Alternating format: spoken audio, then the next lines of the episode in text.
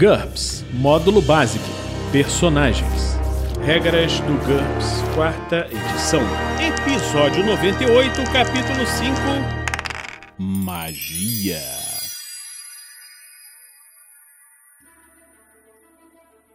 Uma produção RPG Next.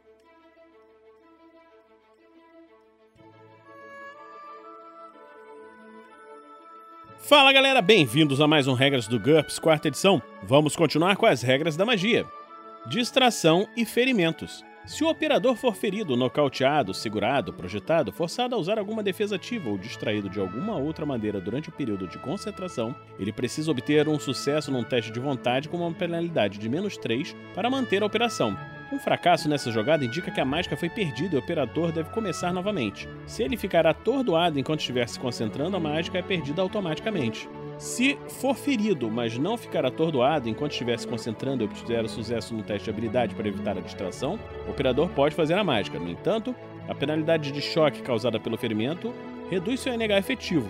Quando nós estivermos falando nas regras de combate sobre choque devido a ferimentos, nós vamos falar sobre isso.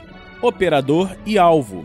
O operador de uma mágica é a pessoa que está tentando realizá-la. O alvo de uma mágica é a pessoa, lugar ou coisa contra a qual a mágica é dirigida. Se alguém estiver fazendo uma mágica sobre si mesmo, ele será o operador e o alvo ao mesmo tempo. O alvo também pode ser outra pessoa, criatura, objeto inanimado ou até mesmo uma área no mapa do jogo. Se o alvo for um lugar, o operador pode tocá-lo estendendo sua mão sobre ele ou tocando solo, o que for mais apropriado para a mágica tempo necessário. A maioria das mágicas leva um segundo para ser realizada. O operador usa a manobra concentrar durante um turno e faz o teste de habilidade no final do turno. Em caso de sucesso, a mágica surte efeito instantaneamente. Independentemente do fracasso ou sucesso, o turno acaba assim que o jogador joga os dados. Algumas mágicas exigem mais de um segundo para serem executadas. Isso requer algumas manobras concentrar consecutivas em uma situação de combate. Nesses casos, o teste de habilidade deve ser feito no final do último turno de concentração. O personagem pode abortar uma mágica inacabada antes de ela ser feita, sem sofrer qualquer penalidade, mas deve reiniciar todo o processo se quiser lançá-la novamente. Custo de energia. Toda mágica tem um custo de energia.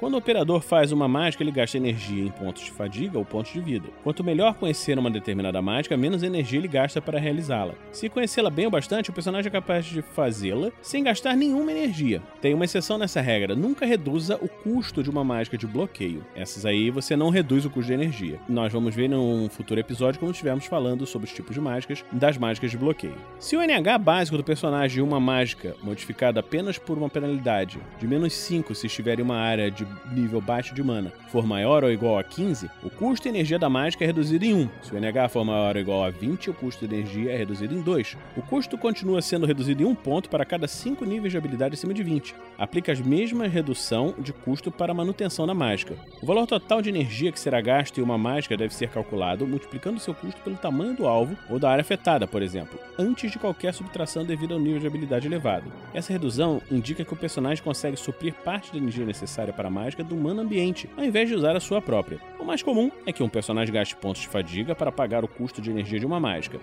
A fadiga pode ser recuperada com o descanso. Um mago que conhece a mágica recuperar energia, que nós vamos ver em breve, pode recuperar pontos de fadiga mais rápido do que o normal, queimando pontos de vida. Um operador pode retirar energia de sua força vital para fazer uma mágica. Nesse caso, ele retira todos os pontos de energia gasto dos pontos de vida, ao invés dos pontos de fadiga. Em outras palavras, a mágica está provocando um dano real ao operador. Ele sofre uma penalidade de menos 1 no teste de habilidade para cada ponto de vida gasto. Essa penalidade é aplicada no lugar da penalidade normal de choque por ferimentos. Por isso, a vantagem hipoalgia não surte qualquer efeito. A utilização de pontos de vida para potencializar mágicas é perigosa, mas pode ser necessária se o operador estiver muito fatigado e precisar fazer mais uma mágica. Um mago é capaz de queimar pontos de vida até ficar inconsciente, mas se ele fracassar no teste de HT indicando sua morte, então ele não gasta realmente os pontos de vida destinados à mágica e fica inconsciente ao invés de morrer. Considera os pontos de vida perdidos dessa forma como qualquer outro tipo de ferimento. Rituais mágicos. Para fazer uma mágica, o personagem normalmente executa um ritual que envolve gestos e fala. Se ele não puder realizar esse ritual, ele também não pode fazer a mágica. Por exemplo, se estiver amordaçado ou sob o efeito de um encantamento de silêncio, o personagem não pode executar uma mágica que exige que ele fale. Quanto maior o nível de habilidade do personagem em uma mágica, mais fácil será realizá-la. Isso se aplica tanto ao custo de energia quanto ao ritual necessário para realizá-la. Nós vamos ver aqui numa lista para aumentar esses detalhes. Os valores abaixo dessa lista não se referem ao NH efetivo, mas sim ao NH básico, modificado apenas por uma penalidade de menos 5 se o operador estiver em uma área de baixo nível de mana. NH menor ou igual a 9. Ritual. O mago deve ter os dois pés e as duas mãos livres para realizar alguns movimentos complexos necessários para fazer a mágica e precisa dizer algumas palavras de poder em voz firme. O tempo é dobrado, o custo conforme o indicado. NH de 10 a 14. Ritual. O mago deve dizer algumas palavras e fazer um gesto para lançar a mágica. O tempo conforme indicado, o custo conforme indicado. NH 15 a 19. Ritual. O mago deve dizer uma ou duas palavras ou fazer um pequeno gesto, mover os dedos já basta, para executar a mágica, mas não as duas coisas. Ele também pode se mover um metro por segundo enquanto estiver se concentrando. O tempo é conforme indicado, o custo reduz em um ponto. Nível 20 ao 24, ritual nenhum. O mago parece olhar fixamente para o vazio enquanto se concentra. O tempo se reduz pela metade, anote as frações para cima para o próximo segundo. O tempo de operação mínimo é de 1 segundo, o custo reduz em 2 pontos. NH 25 a 29, ritual nenhum o tempo divide por 4, arredondando para cima. O custo reduz em 3 pontos. Nível de habilidade maior ou igual a 30, conforme o item anterior. Mas para cada 5 níveis de habilidade acima de 25, isso é 30, 35, 40, reduz o tempo de operação pela metade e o custo de energia em mais um ponto. Algumas mágicas sempre exigem um ritual específico. Isso cancela as regras assim, ó. por exemplo, o NH elevado não surte efeito no custo para fazer as mágicas de bloqueio, ou no tempo para fazer mágicas de projétil. Limites de efeito. Os efeitos de várias mágicas variam de acordo com a energia gasta. Por exemplo, uma mágica de cura pode curar um ponto de vida a cada ponto de energia, enquanto uma mágica de combate causa um D pontos de dano. Se a descrição da mágica não estabelecer um limite, o personagem pode gastar a quantidade de energia que quiser. Quanto mais ele gastar, melhor será o efeito da mágica. No entanto, se a mágica especificar uma variação finita de efeitos e de custos de energia associados a eles, então a energia gasta não pode ultrapassar esse limite, se não tiver um nível alto de aptidão mágica. Vamos ver daqui a pouco. Se duas ou mais mágicas de efeito variável forem lançadas sobre o mesmo alvo, só a mais poderosa deve ser considerada. As várias ocorrências de uma determinada mágica não se acumulam ou se sobrepõem de nenhuma forma. As mágicas que curam, causam dano ou afetam permanentemente o alvo são exceções. O personagem pode fazê-las repetidamente, curando ou causando dano a um alvo com suas capacidades total em todas as tentativas, aptidão mágica e efeitos. Magos talentosos podem ultrapassar os limites usuais de mágicas que permitem um número finito de níveis de efeito, dados de dano, bônus de NH, etc. Esse limite é determinado pelo maior número possível de níveis da mágica ou pelo nível de aptidão mágica do operador. O mestre tem a liberdade para ignorar essa regra se achar que ela pode desequilibrar o seu jogo. É claro que, Basta ele estabelecer um limite para o nível máximo de aptidão mágica disponível para evitar esse problema.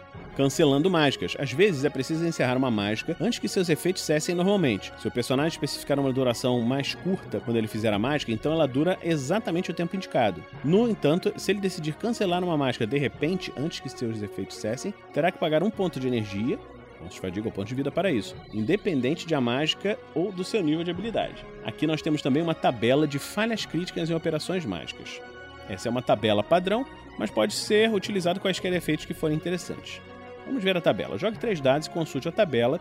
E se algum resultado desta tabela for inadequado e coincidir com o resultado pretendido pelo operador, refaça a jogada. O mestre não é obrigado a usar a tabela e tem toda a liberdade para improvisar. Contudo, o resultado do improviso deve ser coerente com a mágica e com a situação, e nunca deve matar o operador de imediato. 3. A mágica fracassa completamente e o operador sofre 1 d pontos de dano. 4. O feitiço se volta contra o feiticeiro, se for perigoso, ou contra um inimigo próximo qualquer, se for benéfica. 5 ou 6. A mágica tem efeito sobre um dos companheiros do operador, se for perigosa, ou sobre o um inimigo, se for benéfica. 7. A mágica atinge alguém ou alguma coisa diferente do alvo original, um aliado, inimigo ou objeto. O mestre deve decidir aleatoriamente escolher uma opção apropriada. 8. A mágica fracassa completamente e o operador sofre um ponto de dano. 9. A mágica fracassa completamente e o operador fica atordoado. Ele precisa ter sucesso no teste de Q para se recuperar.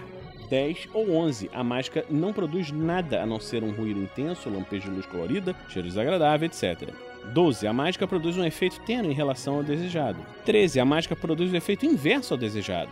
14. A mágica parece ter funcionado, mas tudo não passa de uma ilusão. O mestre deve se esforçar para convencer o mago e os companheiros de que a mágica funcionou de verdade. 15. 16. A mágica produz o efeito inverso do desejado e num alvo errado. Decida aleatoriamente. 17. A mágica fracassa completamente. O operador esquece temporariamente a mágica. Ele deve fazer um teste de IQ por semana até se lembrar. 18, a mágica fracassa completamente e um demônio ou outra entidade maligna típica do cenário aparece e ataca o operador, a menos que, na opinião do mestre, a mágica e o operador tivesse a melhor e a mais pura das intenções. Então, nós vamos terminar hoje por aqui esse episódio do Regras do GURPS, quarta edição. Esperamos que você esteja gostando dessa série. O RPG Next produz uma outra série de regras que são as regras do D&D, da quinta edição. Se você gosta desse sistema, você também pode acompanhar essa série. Além disso, nós jogamos várias campanhas de RPG com o Tarrasque na Bota e estamos retomando alguns contos narrados. Então, se você quer nos apoiar, pode nos apoiar em picpay.me rpgnext ou em www.padrim.com.br rpgnext. Então, a gente se encontra na próxima semana, aqui, no RPG Next!